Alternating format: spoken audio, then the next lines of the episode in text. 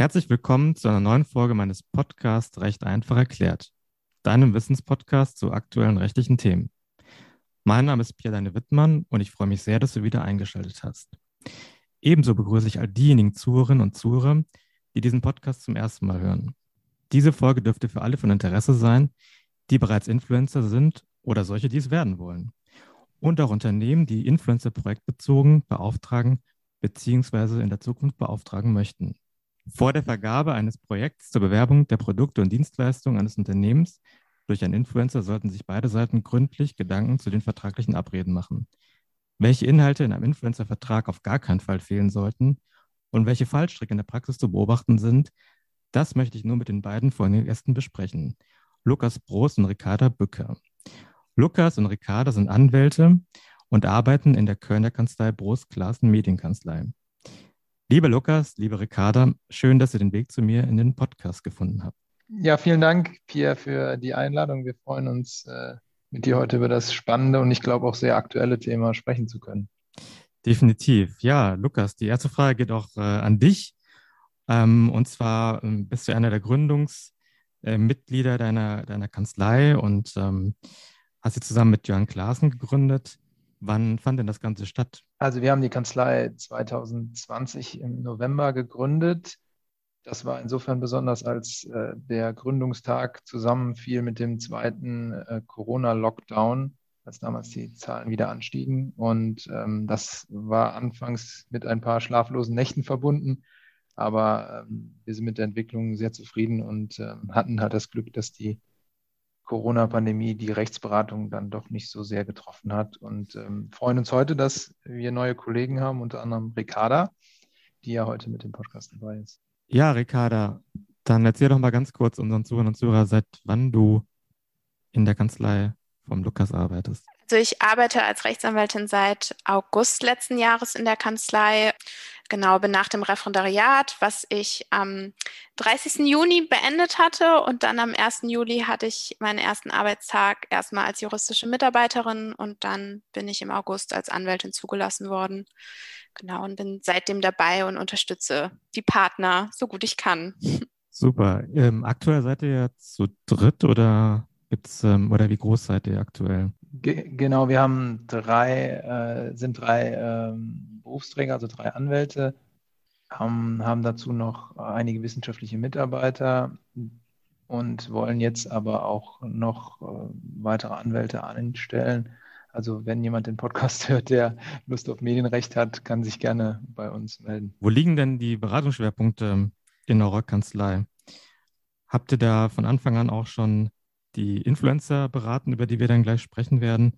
Oder kamen die erst äh, kürzlich dazu? Also wir bearbeiten im Schwerpunkt medienrechtliche Fragen. Das äh, reicht von ähm, Auseinandersetzungen in der Presse äh, bis hin zu gerichtlichen Verfahren über medienrechtliche Fragen ähm, ein Schwerpunkt ist äh, die Begleitung von umfassenden ähm, Verfahren, die mediale Begleitung. In der Regel sind es Strafverfahren, die sehr hohe mediale Aufmerksamkeit erhalten.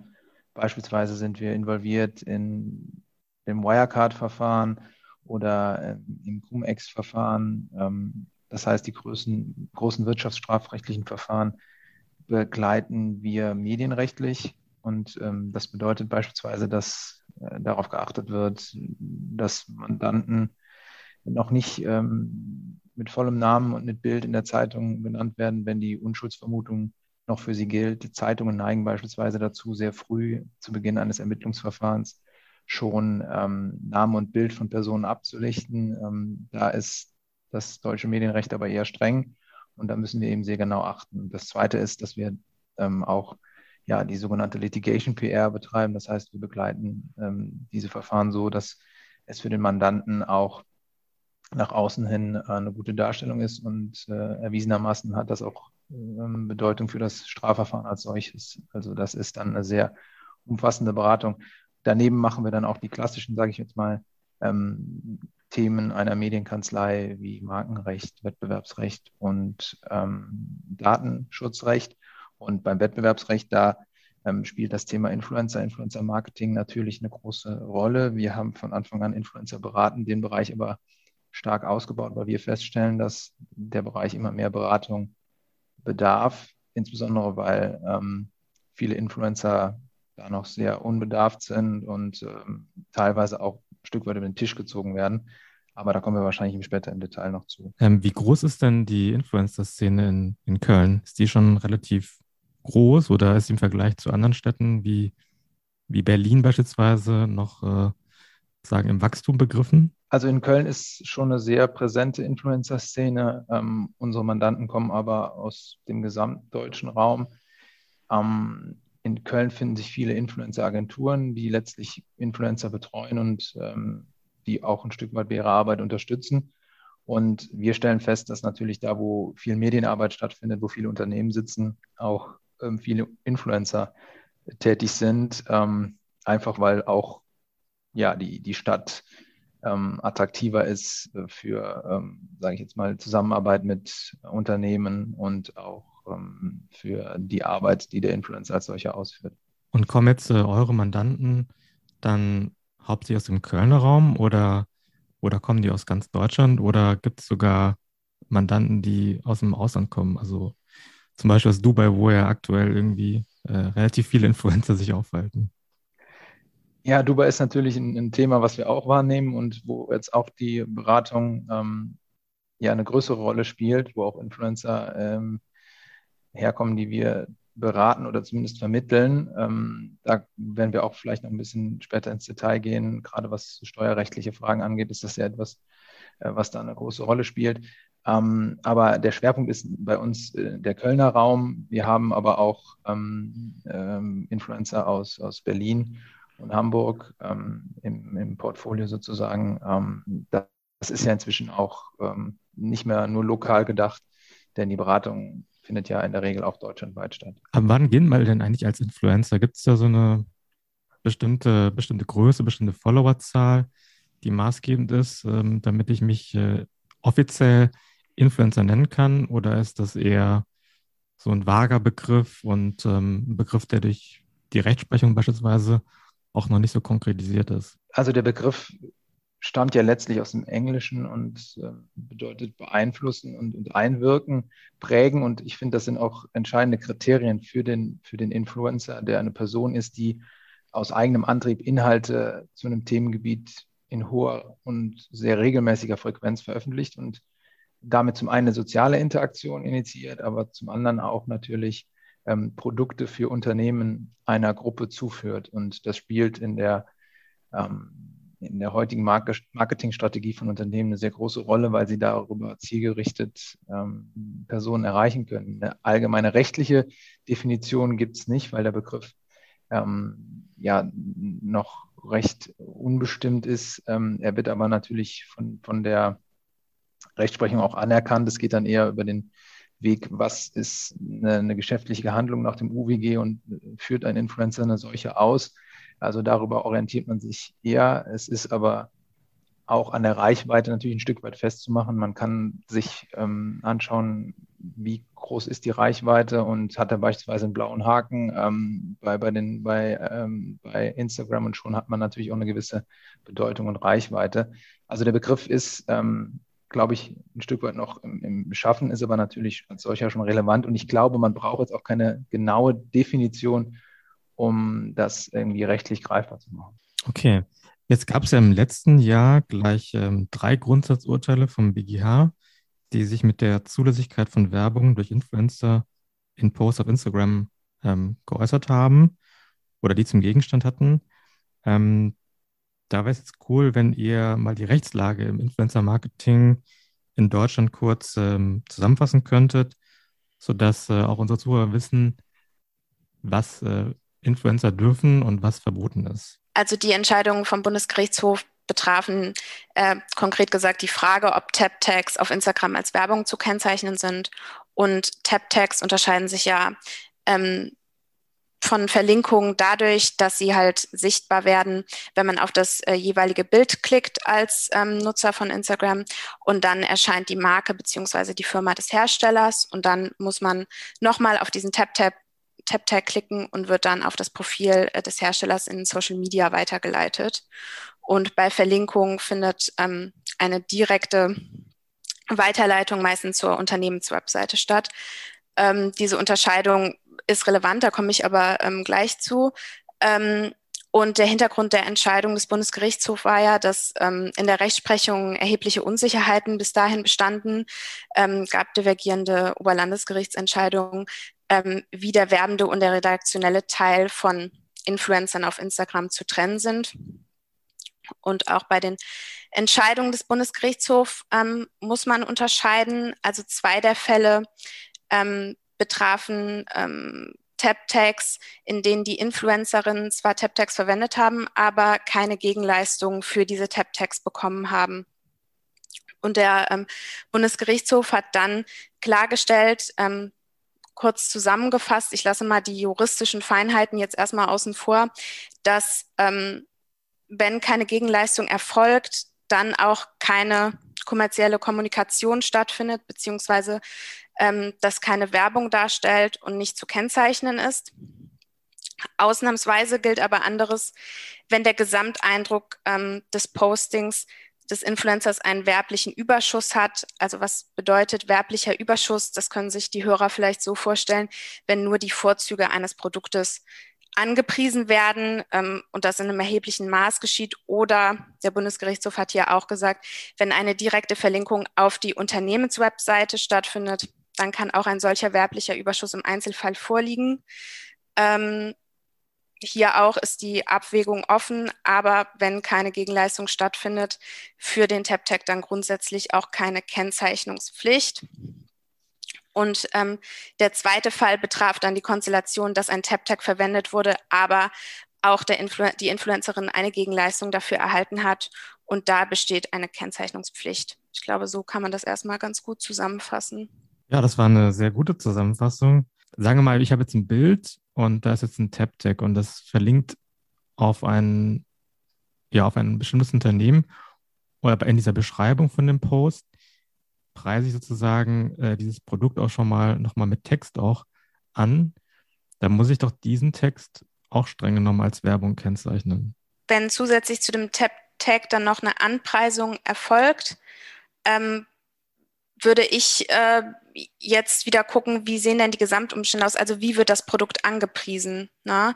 Inwiefern erfolgt das? Wenn jetzt da keine, ja, wenn es jetzt nicht eine kritische Auseinandersetzung ist, sondern nur äh, die Vorzüge des Produktes vorgehoben werden, sodass das Produkt dann äh, ja schon angepriesen wird, dann würde ich das in jedem Fall als Werbung kennzeichnen, alleine schon, um auf der sicheren Seite zu sein. Okay. Jetzt gibt es ja ab ähm, Mai diesen Jahres neue Regelungen für Influencer, die sich aus dem Gesetz gegen den unlauteren Wettbewerb, also kurz dem UWG, ergeben. Wie sehen denn diese neuen Regelungen aus? Der Gesetzgeber hat ähm, praktisch das, was ich jetzt gerade schon beschrieben habe, diese Unsicherheiten in der Rechtsprechung beziehungsweise die Tendenzen, die dann jetzt auch durch den Bundesgerichtshof ähm, bestätigt wurden, ähm, angenommen und hat halt im ähm, UWG eindeutig geregelt bzw. klargestellt, wann ein kommerzieller Zweck vorliegt bzw. wann dieser nicht vorliegt. Ähm, und eine Vermutungsregel aufgestellt. Ähm, also kein kommerzieller Zweck liegt nach dem ähm, Gesetz vor, wenn ein Influencer kein Entgelt oder keine Gegenleistung äh, für die Handlung von dem fremden Unternehmen erhalten hat oder sich eine solche versprechen lässt. Und danach liegt dann auch nach UWG kein kennzeichnungspflichtiger Beitrag vor, wenn dieser zum Beispiel nur zur Steigerung der eigenen Bekanntheit des Influencers erfolgt ähm, oder halt der Influencer auf, ähm, nur auf eine Gegenleistung hofft. Ähm, Hintergrund dieser Klarstellung ist, der Bundesgerichtshof ähm, hat halt auch klargestellt, dass Influencer natürlich auch im Zweifel für für sich selbst werben und oft haben ja Influencer dann auch ein eigenes Unternehmen hinter ihrer Person stehen. Und da sollte nochmal klargestellt werden, dass auch in diesen Fällen es erstmal nicht als Werbung zu kennzeichnen ist, weil sich dann in der Regel aus den Umständen, also zum Beispiel dadurch, dass man bei Instagram einen blauen Haken hat und das erkennbar ist, dass man für sich wirbt, nicht eine weitere Kennzeichnung noch erforderlich ist. Und der zweite Punkt, die Vermutungsregel, führt halt dazu, das ist vielleicht relevant für die Influencer, ähm, dass grundsätzlich die Vermutung besteht, dass ähm, eine Gegenleistung erfolgt ist oder versprochen ist. Ähm, wenn halt für ein Produkt geworben wird und der ähm, Influencer bzw. derjenige, der den Post vornimmt, kann diese Vermutung ausräumen. Ähm, allerdings müssten, wenn es zu einem gerichtlichen Verfahren kommt, dazu Beweise vorgelegt werden. Ähm, das heißt, wir würden hier empfehlen, wenn jemand ähm, einen Post macht und aber keine Gegenleistung dafür bekommt, aber ein, ein Produkt, sage ich mal, äh, abbildet, dann ähm, wäre es gut, wenn man da die Quittung zum Beispiel ähm, aufbewahrt, damit man im Prozess im Zweifel nachweisen kann, dass man das äh, Ganze selbst bezahlt hat und keine Gegenleistung erfolgt ist. Das ähm, ist relevant. Ja, also das ist schon mal ein sehr guter Hinweis mit der Quittung. Ich stelle mir das dann im Einzelfall tatsächlich irgendwie schwierig vor, ähm, etwas zu beweisen, was man nicht bekommen hat. Ähm, also jetzt eine konkrete Gegenleistung. Ja, das heißt, ähm, ja. wenn es sich um einen Gegenstand handelt, okay, das kann ich mit einer Quittung nachweisen. Ja, okay. Oder wenn ich zum Beispiel irgendwie äh, Werbung für, eine, für, ein bestimmtes Reiseangebot mache, dann muss ich da sozusagen irgendwie alles aufheben, was äh, dokumentiert, dass ich eben alles bezahlt habe, richtig? Ja, so würde ich das, ähm, würde ich da, da würde ich schon zu raten, dass man das aufbewahrt. Also gerade bei einer Reise, gut, das kann dann natürlich auch einen gewissen Umfang an Quittungen ähm, mit sich bringen, mit Flug, Hotel, ähm, Restaurantbesuch. Ähm, aber es wäre in jedem Fall ratsam, denn wenn es zu einem gerichtlichen Verfahren kommt, natürlich gibt es auch noch andere Möglichkeiten, ähm, das nachzuweisen, aber ich glaube, da ist die ähm, Quittung der einfachste einfachste und unkomplizierteste Weg. In den Fällen ist es natürlich auch möglich, dass wenn man ein Produkt eines bestimmten Herstellers beworben hat, dass dann im Zweifel der Hersteller versichert, dass er keine Gegenleistung gezahlt hat. Gut, dann kommen wir mal zu dem Hauptthema, nämlich dem Influencer-Vertrag. Wie sieht denn ein Influencer-Vertrag typischerweise aus? Ähm, muss ich mir den so vorstellen wie ein Vertrag, den ich mit einem freien Mitarbeiter abschließe oder hat er besondere oder der gewisse Besonderheiten, die ihn ähm, von so einem Vertrag mit einem freien Mitarbeiter maßgebend unterscheiden? Da legst du den Finger in die Wunde, das ist in der Beratung oft Gegenstand, gerade wenn es um die Prüfung von Verträgen geht, ähm, ob ein Influencer als freier Mitarbeiter zu beurteilen ist, hängt von ein paar Faktoren ab, die halt vertraglich geprüft werden müssen. Und da kommt es ganz erheblich auf die individuelle Ausgestaltung des jeweiligen Influencer-Vertrages ab. Also insbesondere wie detailreich die Vorgaben des auftraggebenden Unternehmens gegenüber dem Influencer sind. Also ähm, das kann man gar nicht so pauschal beantworten, aber das sollte in jedem Fall sorgfältig geprüft werden. Ähm, dann natürlich auch erhebliche ähm, Folgen damit einhergehen, wenn ein Influencer nicht als freier Mitarbeiter ähm, einzustufen ist. Also gerade wenn es dann um Sozialsteuerpflichtigkeit geht. Ähm, und diese Themen, ähm, da muss man gesondert darauf achten und da ist es auch wichtig, dass man da in den einzelnen Ausgestaltungen wirklich darauf achtet.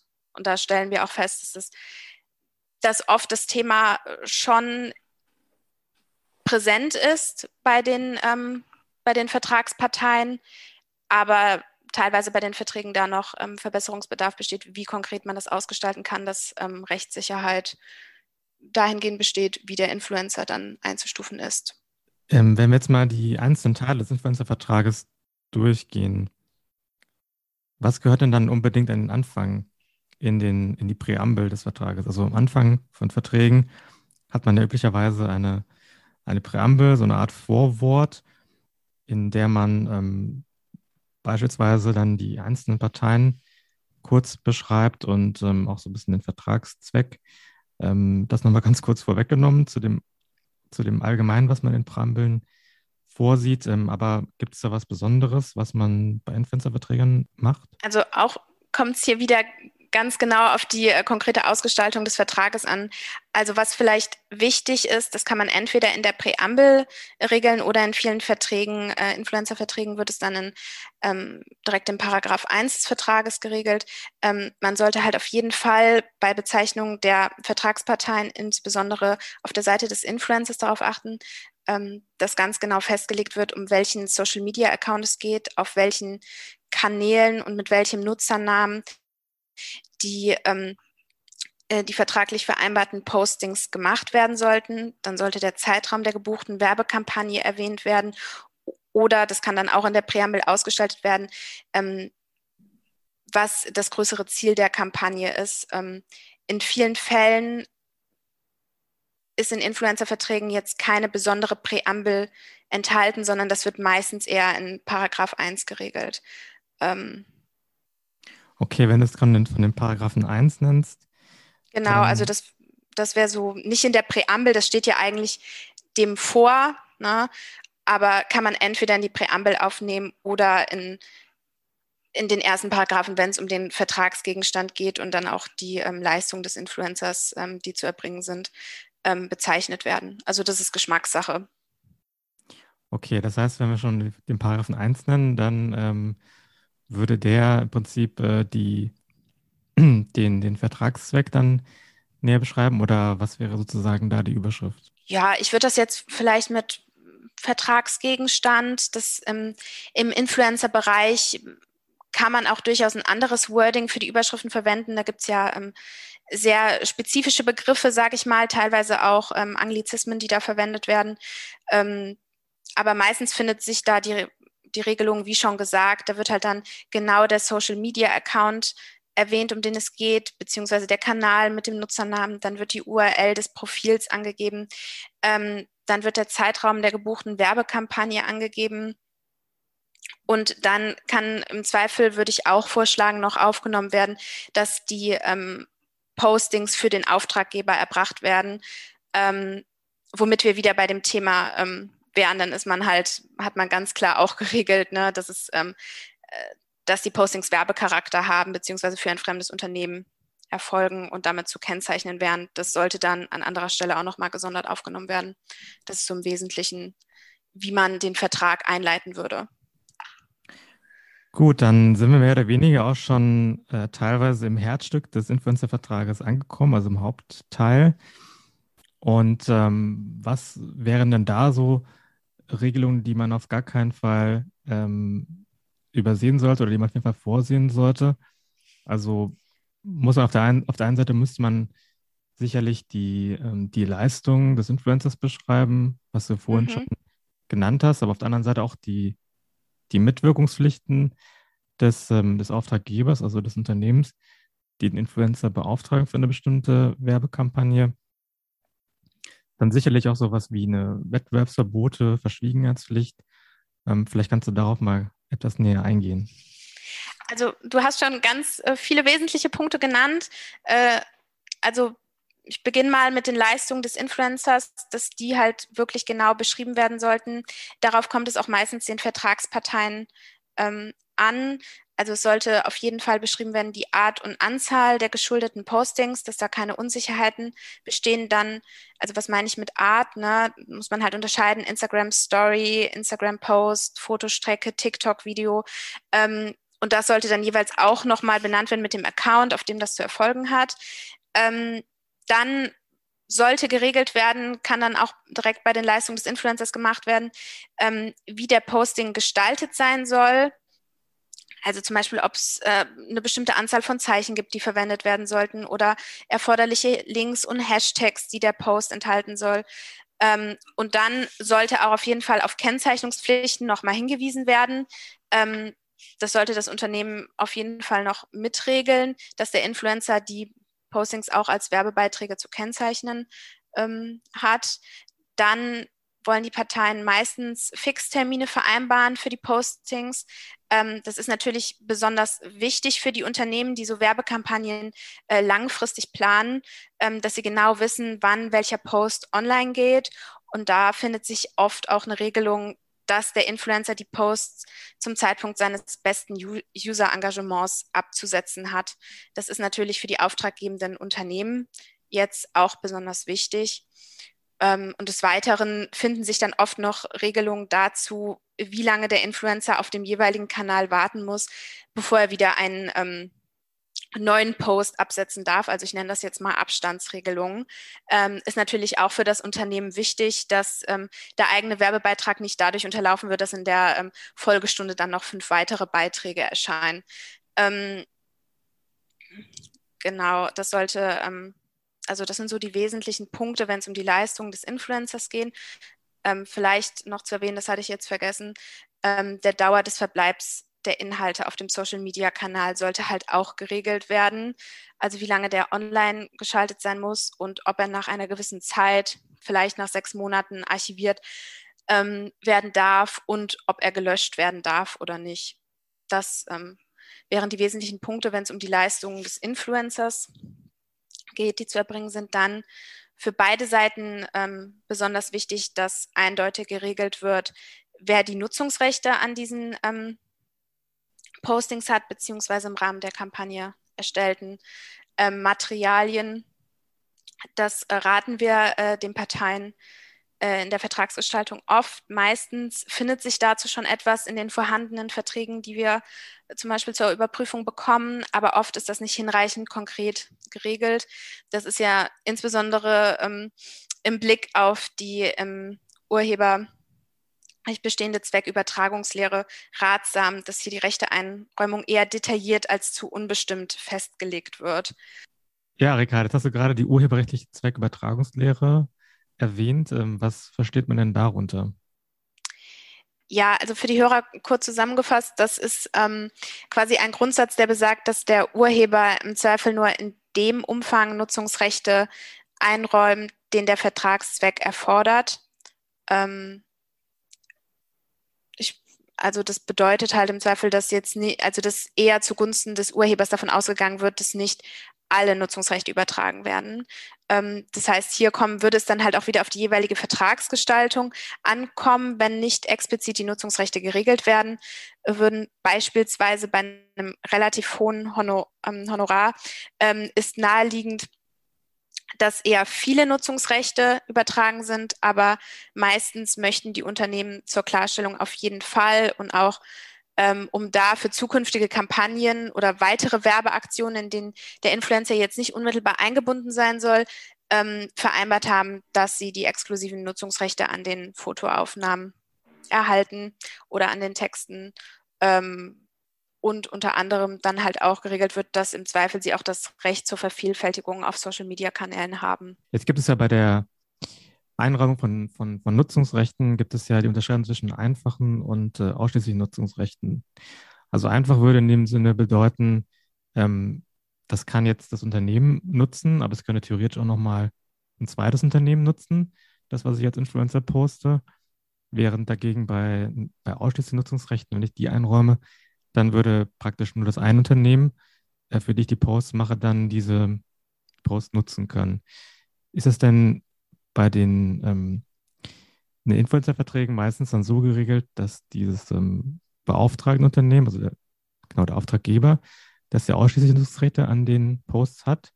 Oder gibt es auch Fälle, wo es nur einfache Nutzungsrechte sind? Also äh, Lukas, äh, korrigiere mich, ähm, wenn hier mein Eindruck äh, täuscht, aber ich habe in der Beratung häufiger gesehen, dass die Unternehmen die exklusiven Nutzungsrechte eingeräumt haben möchten.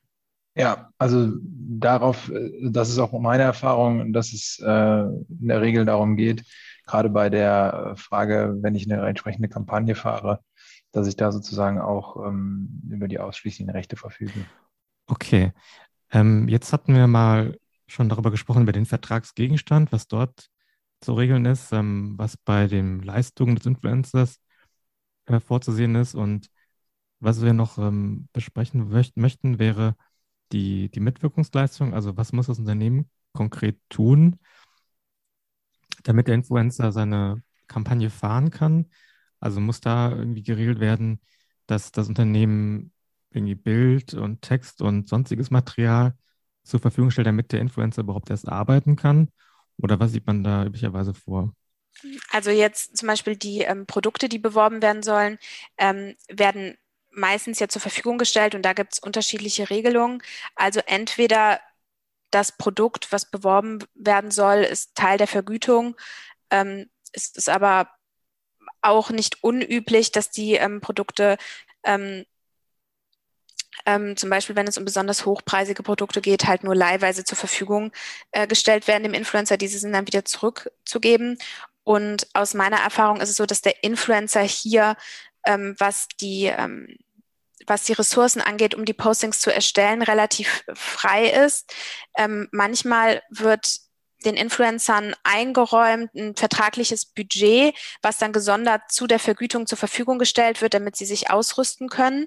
Ähm, das ist nicht unüblich. Da variieren abhängig von dem Produkt oder dem werbenden Unternehmen auch die Margen, äh, was die Influencer an finanziellen Mitteln dann zur Verfügung haben. Ähm, teilweise gibt es aber auch Kampagnen, wo vereinbart ist, dass der Influencer ähm, die technischen Ressourcen zur Verfügung stellt. Okay, ähm, jetzt hast du schon äh, das Thema Vergütung angerissen. Das ist natürlich auch ein sehr, sehr wichtiges Thema, ähm, insbesondere für den, für den Influencer. Äh, gibt es da so bestimmte, ähm, sag mal, Parameter, nach denen sich so eine Vergütung bemisst? Also macht man das üblicherweise so, dass der Influencer ja, bezahlt wird nach Stunden? Also wenn jetzt irgendwie, weiß ich, äh, x Stunden für eine bestimmte Kampagne aufwendet, dass er dann dafür einen bestimmten Betrag bekommt? Oder orientiert es meistens so an den, an den Posts, an den einzelnen Posts oder an den, an den Views? Ja, gibt es irgendwie so bestimmte Kenngrößen, die dann für die Vergütung maßgebend sind? Also auch hier wieder kommt es ähm, auf die Werbekampagne an. Also eine Bezahlung nach Stunden habe ich jetzt in Influencer-Verträgen so nicht gesehen. Also das orientiert sich, wie du gesagt hast, meistens dann an Postings, das ähm, wäre auch das, was im Zweifel ähm, da meistens äh, zu raten ist, damit man ähm, meistens wollen die ähm, Influencer ja auch ähm, gerade als ähnlich freie Mitarbeiter eingestuft werden. Ähm, deswegen ist eine monatliche Zahlung eher unüblich. und dann, wie du auch gesagt hast, kann es sein, dass die Vergütung sich unter Umständen auch danach richtet, wie viele Views erfolgt sind. Da gibt es ganz unterschiedliche Regelungen. Also manchmal findet man dann Mindest. Ähm, Views, die zu erreichen sind, damit eine bestimmte Vergütung gezahlt wird oder es ist auch gestaffelt. Ähm, das ist natürlich aus Sicht der Influencer, sage ich jetzt mal, ähm, eher unglücklich, da sie ja im Vorhinein nicht wissen können, wie eine bestimmte Kampagne ankommt. Das ist ja mitunter auch saisonabhängig oder ähm, wenn Lockdown ist, nutzen Leute vielleicht auch mehr Social Media, als wenn äh, draußen sehr viel los ist. Ähm, deswegen, wenn man da Influencer berät, ähm, ist eher von so einer Mindestregelung abzusehen. Auftraggebenden Unternehmen ist das aber schon wichtig, womit wir auch beim nächsten ähm, Punkt oder das leitet eigentlich ganz gut über, ähm, weil das stellen wir häufig fest, ähm, für die ähm, auftraggebenden Unternehmen ist es ähm, sehr wichtig, in den Zahlungsbedingungen meistens zu regeln, dass plattformspezifische, plattformspezifische Statistiken zu übermitteln sind, bevor ähm, dann eine Vergütung erfolgt. Also meistens, ähm, was meinen plattformspezifische Statistiken oder auch Insights äh, in der Influencer-Szene genannt, das sind meistens nur Screenshots von den Views auf dem jeweiligen Social-Media-Account, aber das wollen die auftraggebenden Unternehmen meistens äh, sehen, bevor dann tatsächlich die Vergütung ähm, ausgezahlt wird. Äh, schaut sich denn das äh, Unternehmen, das, ähm, der Auftraggeber im Vorfeld des Vertrages schon mal die, die Insights an, also zum Beispiel bei der Vertragsverhandlung, dass sie schon mal sehen, ob das, was der Influencer öffentlich bekannt gibt, dass es auch wirklich ähm, den Tatsachen entspricht? Also unserer Erfahrung nach richten sich die ähm, Unternehmen bei der Auswahl des Influencers über die Agenturen meistens halt nach der, ähm, nach der schon öffentlich zugänglichen oder ersichtlichen Reichweite, also den Followern. Ähm, die Insights sind dann wie gesagt, bei den Zahlungsbedingungen wichtig. Oder das Unternehmen sichert sich halt durch die eben angesprochenen Mindestbedingungen ab. Habt ihr auch mal sowas gesehen wie so Erfolgshonorare? Also, dass ein Influencer mh, hm, ein Honorar erhält, das sich danach richtet, wie, wie erfolgreich eine Kampagne läuft? Ja, also äh, das spielt auch wieder diesen, ähm, auf diesen Punkt Mindestbedingungen an. Ähm, was wir schon gesehen haben, ist, dass wenn es über eine bestimmte Viewzahl herausgeht, dass es dann vielleicht ein gesonderten Bonus jetzt sage ich mal gibt. Oft findet man auch Regelungen, dass ähm, ausdrücklich geregelt wird, dass der Influencer ähm, auch weitere nicht ähm, erstmal geschuldete Postings in einem gewissen Umfang vornehmen kann, äh, dass das auch willkommen ist und da wird dann meistens auch nochmal geregelt, dass es da einen, ich sage jetzt mal, gewissen Anreiz gibt, aber da ist die Ausgestaltung auch unterschiedlich und kommt auch so ein bisschen auf die Werbekampagne an, äh, die da gefahren wird. Da kann man nicht so spezifisch ähm, ein Schema, Schema F anwenden. sagen wir mal, ähm, der Influencer, der, der, ähm, der postet etwas, was irgendwie jetzt nicht so ganz im Sinne des Unternehmens ist. Ja, verwendet er vielleicht ein bestimmtes äh, Vokabular oder ähm, ja, hält sich vielleicht nicht irgendwie so direkt an diese Vorgaben, ähm, falls es welche gibt. Wer ist denn dann für diese, für den Inhalt der Posts verantwortlich? Also da muss man zwei Dinge unterscheiden. Einerseits ähm, jetzt die Verantwortlichkeit für die Äußerungen, die in diesem Post stattfinden, die ganz klar bei dem, bei dem Influencer liegen, der ja da letztlich auch agiert und deswegen auch aufgrund seiner Personality, sage ich jetzt mal, in Anspruch genommen wird. Deswegen ist er auch der Verantwortliche. Und das andere ist ähm, die Frage, ob er damit vertragsbrüchig gegenüber demjenigen wird, der ihn beauftragt. Und das ist das, was für den Influencer dann relevanter ist denn über den Weg sichern sich dann die Unternehmen ab, indem sie dem Influencer sagen, naja, du solltest dich nicht in der Art und Weise jetzt negativ über das Produkt äußern, über unser eigenes oder das auch schlecht darstellen. Und das hat dann teilweise auch ähm, Vertragsstrafen zur Folge. Okay, guter Punkt.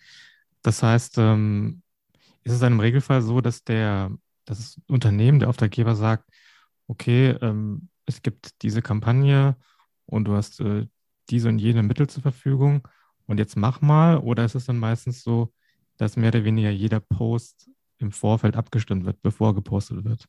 Nee, in der Regel ist es schon so, dass eine gewisse Freiheit demjenigen auch gegeben wird. Er ist ja auch oder soll ja auch als freier Mitarbeiter tätig werden. Es werden in Rahmenbedingungen vorgegeben, aber dass jeder Post durch die Abnahme läuft, das kann ein Unternehmen auch gar nicht bewerkstelligen. Und in der Regel sind die Influencer, mit denen wir zusammenarbeiten, über die Agenturen auch so professionell, dass sie den Umgang verstehen. Es gibt immer wieder Fälle, wo Influencer dann Dinge versäumen oder, oder Postings äh, nicht sauber durchführen. Das hat dann einfach äh, konkrete Konsequenzen für den Influencer als solchen. Und das ist nach unserer Erfahrung auch ein ausreichendes Druckmittel, um den Influencer zu einer sauberen Arbeit anzuhalten. Ähm, jetzt jeden Post vorher abzunehmen, ähm, das wäre zu viel. Okay. Was vielleicht auch äh, jetzt ein bisschen ja, nicht so ganz verständlich ist, aber was natürlich auch ein wesentlicher Aspekt ist bei dieser Art von Verträgen, ist so ein bisschen so die, also die Rechtsnatur, also welche Art von Vertrag ähm, ist jetzt in dem Fall der Influencer-Vertrag, da gibt es ja so diese großen Unterscheidungen, ähm, ist es irgendwie jetzt ein Dienstvertrag oder ein Werkvertrag? Ähm, was ist das dann üblicherweise? Also beim Dienstvertrag wäre im Prinzip nur die, die Handlung als solche geschuldet, also dass ich im Prinzip poste ähm, beim Werkvertrag hingegen wäre ein bestimmter Erfolg geschuldet, also zum Beispiel ähm, bestimmte Ziele erreicht werden, die ich im Vorfeld festlege.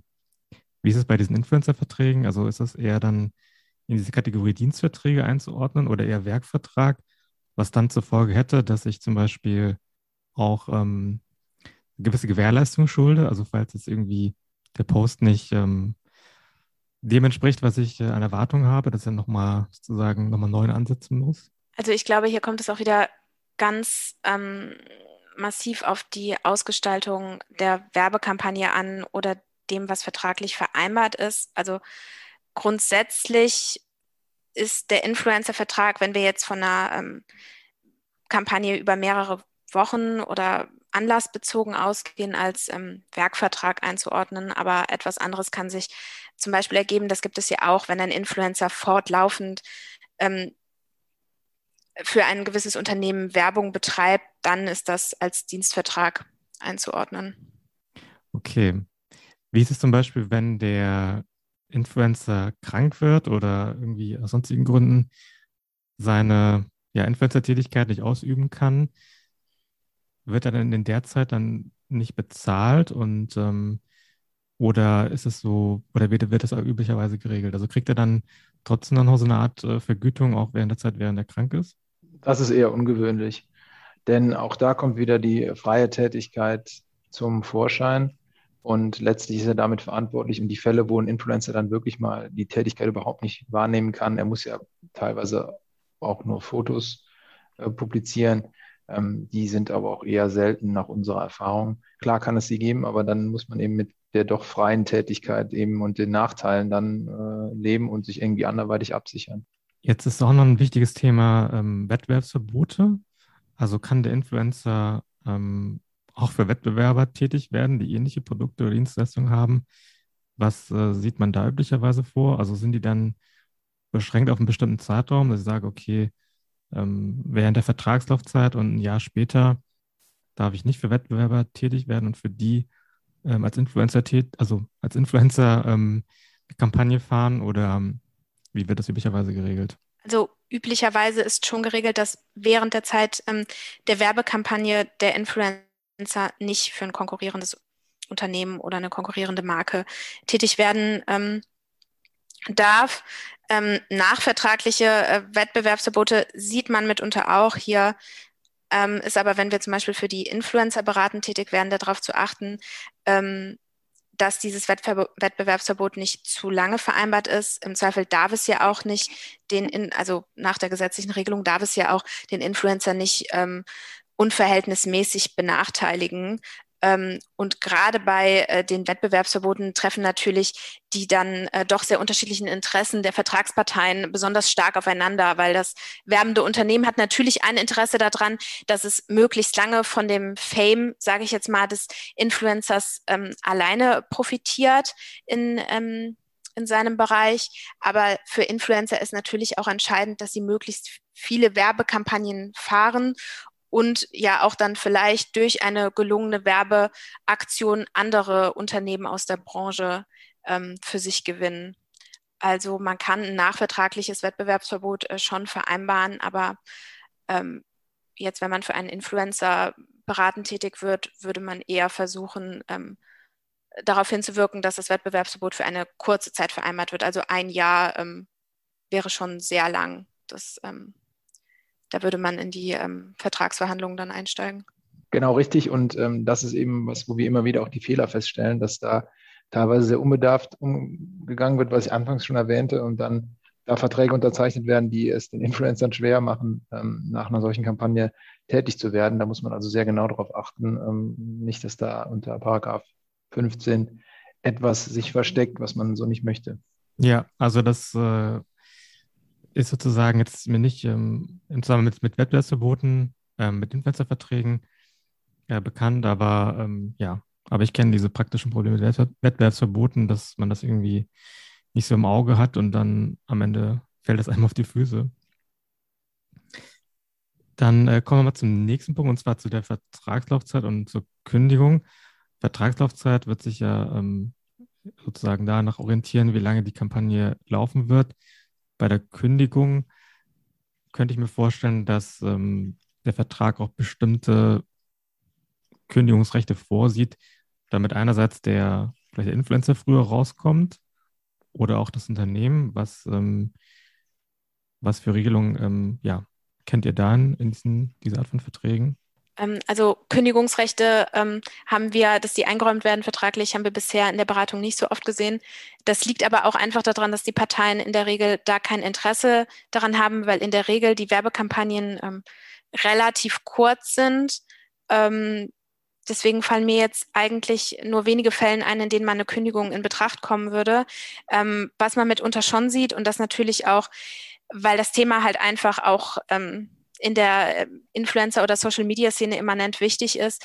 Ähm, ein Kündigungsrecht wird dann zum Beispiel eingeräumt den werbenden Unternehmen, wenn der Influencer etwas postet, was gegen ja, Strafgesetze oder ähm, Jugendschutzgesetze ähm, verstößt ähm, oder wenn er halt sich wirklich in erheblichem Maße ähm, konträr zu seinem bisherigen Image äh, verhält, ähm, dann räumen sich die werbenden Unternehmen halt ein ähm, äh, Kündigungsrecht ein. Aber ansonsten findet man dazu in Influencer-Verträgen eigentlich keine bestimmte Regelung. Wie ist es, wenn jetzt der Influencer im Ausland lebt? Also wir hatten ja mal das Beispiel Dubai, wo ja sich viele Influencer aufhalten und ähm, der Auftraggeber ist ein deutsches Unternehmen. Gibt es dann etwas Spezielles, was äh, man im Influencer-Vertrag regeln sollte? Ja, also der eine Punkt, wo wir aber gar nicht so viel beraten zu sagen können, ist halt, dass die, das geregelt werden sollte in dem Vertrag, wie Steuern zu zahlen sind. Das wollen die ähm, werbenden Unternehmen meistens auch zur Absicherung drin haben, dass da zur Steuerpflichtigkeit ähm, im Paragraphen zur Vergütung beispielsweise eine Regelung getroffen wird. Ähm, da verweisen wir dann aber meistens auf ähm, Steuerrechtler, also ob jetzt ein Influencer in Deutschland oder im Ausland äh, Steuern zu zahlen hat, wurde ja auch ähm, prominent ähm, in der Vergangenheit diskutiert. Da beraten wir dann nicht zu, sondern würden dann ähm, Kollegen aus dem Steuerrecht äh, dazu ziehen. Äh, was aber jetzt allgemeinvertraglich geregelt werden sollte, ist auf jeden Fall der Gerichtsstand und halt auch, welches ähm, Recht anzuwenden ist. Also eine Rechtswahlregelung sollte getroffen werden. Und ähm, das auftraggebende Unternehmen mit Sitz in Deutschland und der Influencer, der ja aus Deutschland eventuell ausgewandert ist, aber ja auch mit, ähm, der Deu mit dem deutschen Recht noch am ehesten vertraut ist, dürften da ein beiderseitiges Interesse daran haben, dass ähm, deutsches Recht ähm, zur Anwendung kommt. Ähm, das sollte vertraglich nochmal klarstellend geregelt werden. Okay, dann äh, kommen wir mal kurz zu den, zu den Fehlern, die euch im Zusammenhang mit Influencer-Verträgen bekannt sind. Einen davon, den haben wir ja schon eben, ähm, den hast du, Lukas, schon kurz angesprochen, und zwar die Wettbewerbsverbote, dass man da sich so nicht so ganz im Klaren ist äh, oder dass Influencer das manchmal so ein bisschen übersehen, ähm, auf was sie sich dort vertraglich eingelassen haben. Ähm, gibt es dann sonstige Fehler, die euch bekannt sind und die, die häufig vorkommen? Also der häufigste Fehler aus unserer Sicht und das sowohl wenn wir für die äh, Unternehmen als auch für die Influencer ähm, äh, beratend tätig werden, ist der Punkt Vertragsstrafen.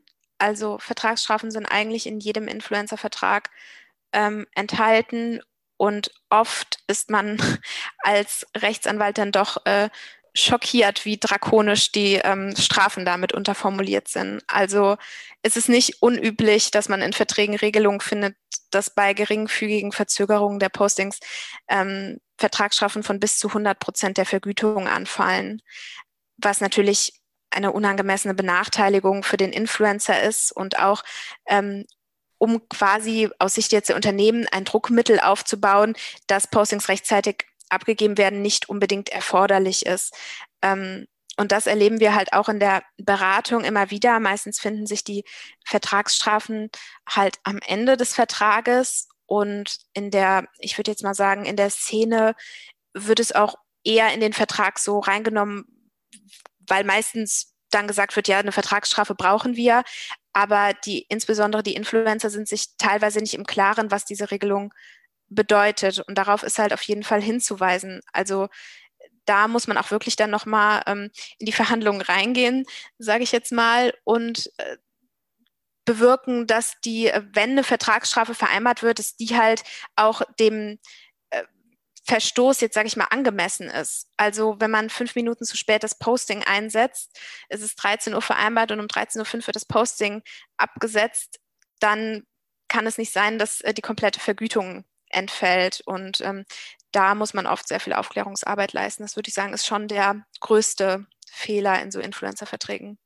Absolut. Und ich würde noch ergänzen, aus Perspektive der Influencer äh, muss man eben sehr genau aufpassen, ähm, wenn man beispielsweise in eine Exklusivität eingeht, dass man ähm, da nicht Gefahr läuft, sich plötzlich aus dem Vertrag lösen zu wollen und dann mit Erschrecken feststellt, dass es gar nicht möglich ist. Wir haben da ähm, einen Fall erlebt, wo ein sehr reichweitenstarker Influencer mit unseren Mandanten, also wir haben das Unternehmen da äh, beraten, äh, sich einfach aus dem Unternehmen rauslösen wollte ähm, und gesagt hat, naja, ich, ich kündige jetzt einfach mal und ich darf das auch. Und der durfte es eben nicht.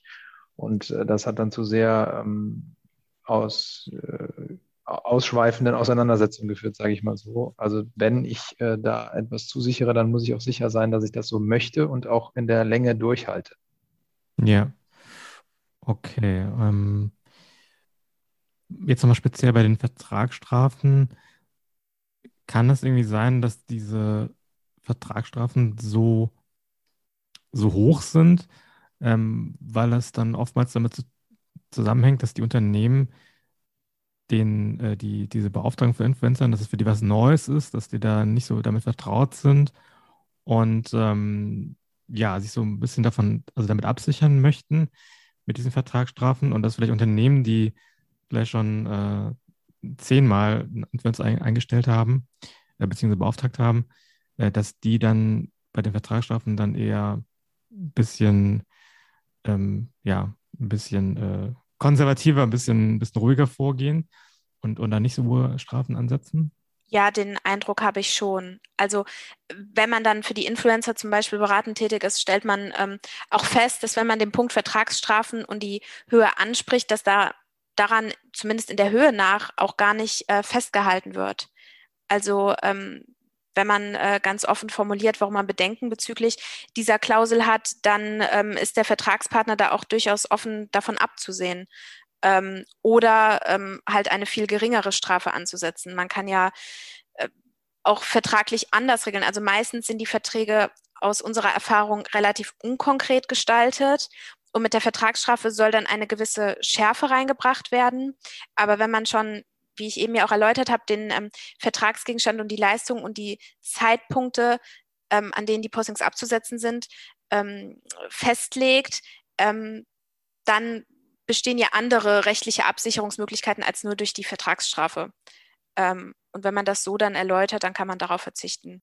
Okay, gibt es denn, ähm, wenn wir jetzt gerade sagen, das Ganze mehr so von der Influencer-Perspektive uns angeschaut haben, dann auf der anderen Seite bestimmte Risiken für Unternehmen, die sich bei so einer Social-Media-Kampagne ergeben können oder aus der Zusammenarbeit mit dem Influencer? Ja, ein Unternehmen muss sich immer sicher sein, dass Influencer, je reichweitenstärker sie sind, desto ähm, eigener sind sie selbst oder desto sehr sind sie auch davon überzeugt, dass sie genau wissen, was sie tun. Und ein Unternehmen muss sich damit auseinandersetzen, dass es dann auch ähm, gewisse Gefahren hat, dass ein Influencer eine Kampagne nicht ganz so durchführt, wie sich das Unternehmen das vorstellt. Deswegen ist es eben so wichtig, dass man in Verträgen gewisse Rahmenbedingungen festsetzt, dem Influencer da die, die Möglichkeiten einräumt, aber eine clevere Vertragsgestaltung kann eben genau diese Risiken minimieren, ähm, die dann bestehen, wenn Influencer in einer solchen Kampagne, ja, ähm, ich sag mal, salopp gesprochen, freidreht, dass äh, ich da trotzdem als Unternehmen nicht ähm, ja, selber Nachteile von erhalte und dass plötzlich der mediale Shitstorm dann auf mich übergreift, was ja dann der, der Worst Case ist. Ja, definitiv.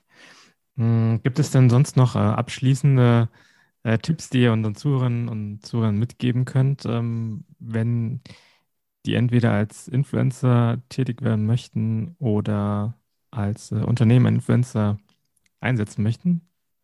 Ja, man sollte auf keinen Fall zu unbedarft an die Sache rangehen. Das ist die grundsätzliche Empfehlung. Sowohl als Unternehmen als auch als Influencer ist es wichtig, dass der Vertrag, das haben wir jetzt ja ausführlich besprochen, ähm, für beide Seiten so sicher ist, dass sie sich damit wohlfühlen und insbesondere bei den kritischen Stellen dann auch ruhig noch zwei, dreimal nachverhandeln.